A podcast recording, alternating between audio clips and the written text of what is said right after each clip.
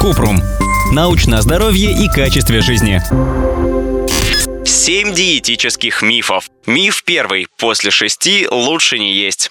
Нет больших качественных исследований, доказывающих это утверждение.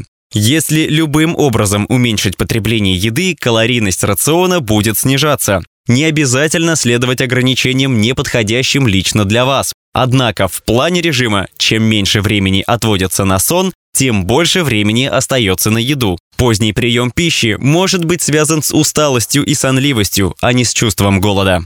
Миф второй. Завтрак – самый важный прием пищи. Надежных исследований, показывающих связь между нормальным весом и привычкой завтракать, пока не было. Все опубликованные исследования, где авторы пришли к таким выводам, не идеальны с точки зрения методологии. Без завтрака не стоит обходиться людям с нарушенной регуляцией глюкозы. Это ухудшает контроль гликемии. Миф третий. Дробное питание повышает метаболизм. На самом деле нет. Если при дробном питании человек ест не меньше обычного, нет разницы, сколько при этом расходуется энергии на переработку пищи. Ориентируйтесь на сигналы своего тела, но не эмоций. Ешьте, когда чувствуете голод, и прекращайте, когда ощущаете, что насытились. Миф четвертый. Запивать еду нельзя. Вода во время или после еды помогает механическому и химическому пищеварению, причем огромное количество еды на 90-98% состоят из воды а желудочный сок состоит из нее на 98-99%.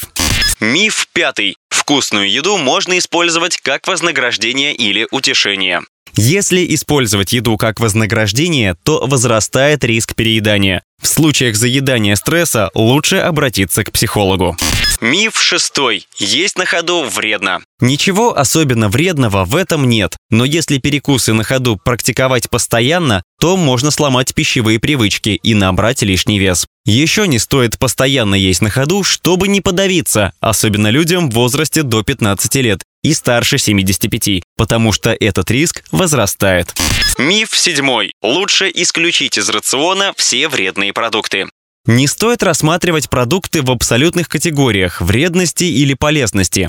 Часто такой подход не имеет никакого отношения к здоровью. Питание должно быть адекватным и разнообразным. В отношении трансжиров Американская кардиологическая ассоциация рекомендует сокращать потребление насыщенных жиров до 5-6% от общего количества килокалорий, но не запрещает их полностью. Не стоит бояться ГМО, разрешенных в пищевой промышленности добавок, соли и глютамата. Ссылки на источники в описании к подкасту. Подписывайтесь на подкаст Купрум, ставьте звездочки и оставляйте комментарии. До встречи!